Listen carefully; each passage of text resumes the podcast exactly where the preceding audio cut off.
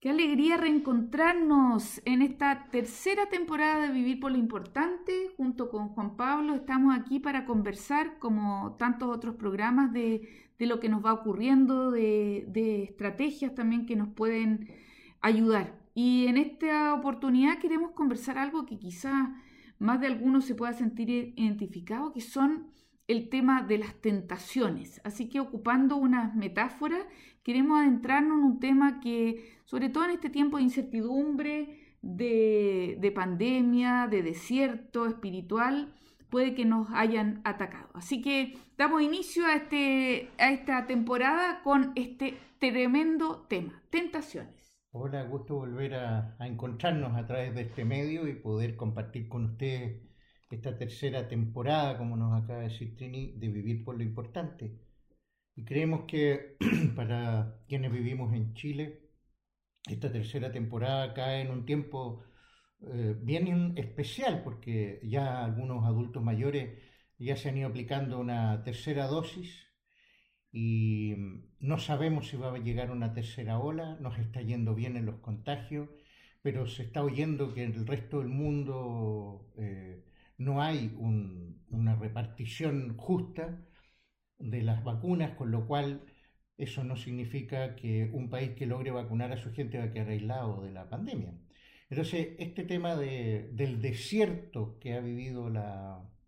la, humanidad, este tiempo como tan especial, tan, tan raro, tan extraño, nos ha ido obligando a conectarnos a muchos con nosotros mismos,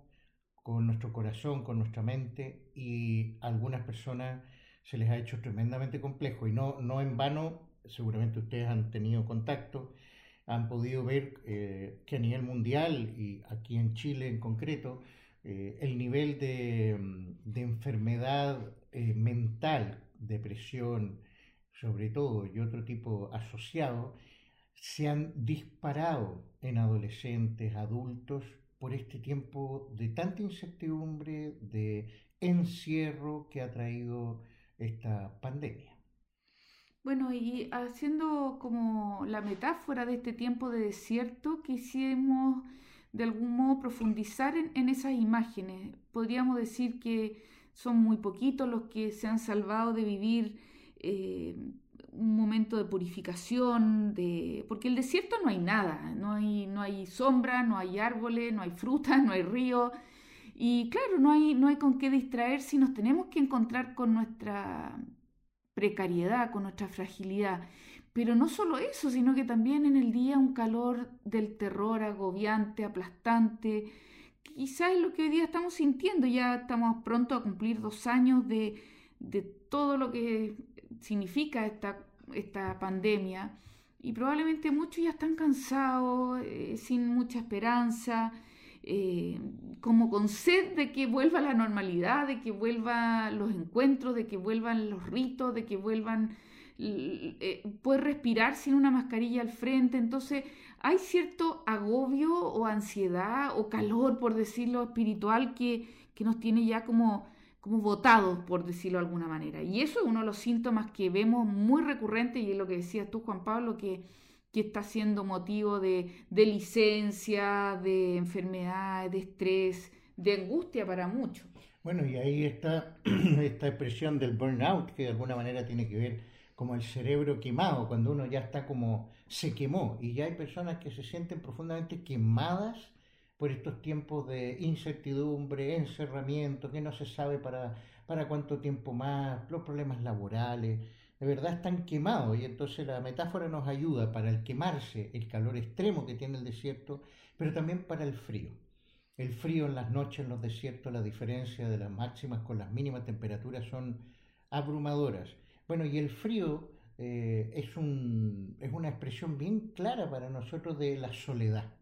El frío eh, es como una, una manifestación de, de, tener que como apretarse, encerrarse, quedarse así, como buscar algo que te caliente. Y claro, es una, esta pandemia nos ha traído mucho una sensación de fría soledad, de dificultad de poder encontrarnos con nuestros seres queridos, de estar siempre limitados.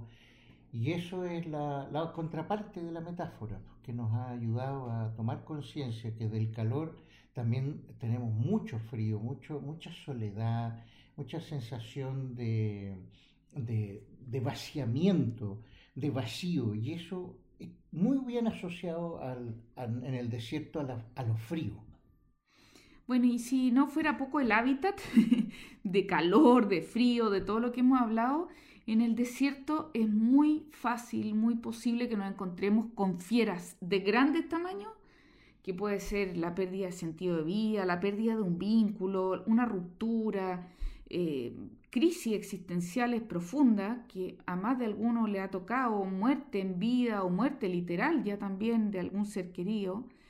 Pero yo creo que por sobre todo a cada uno de nosotros nos hemos visto tremendamente tentados eh, con lo que vamos a denominar como alimañas, alimañas que que pueden ser culebras, alacranes, arañas, todo tipo de bichos que, pobrecitos de ellos, nosotros lo estamos ocupando para mal, pero eh, que nos ayudan a, ser conscientes de, muchos peligros que se pueden correr en este desierto. No está, no son malos en sí mismos porque está si caemos o no, pero queremos ir revisando algunos de ellos que quizás es lo que ustedes están viviendo en este momento y que después queremos ver cómo revertirlo.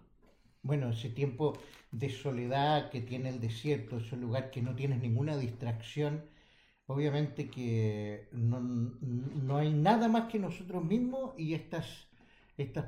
metáforas en distintos tipos de, animales que se hacen presentes en el desierto y que en general son altamente tóxicos para los seres humanos. Y ahí tenemos las fieras, por ejemplo, eh, algún tipo de, de, león, de puma, como representando, ¿no? Y eso es como todos los vínculos que nos van haciendo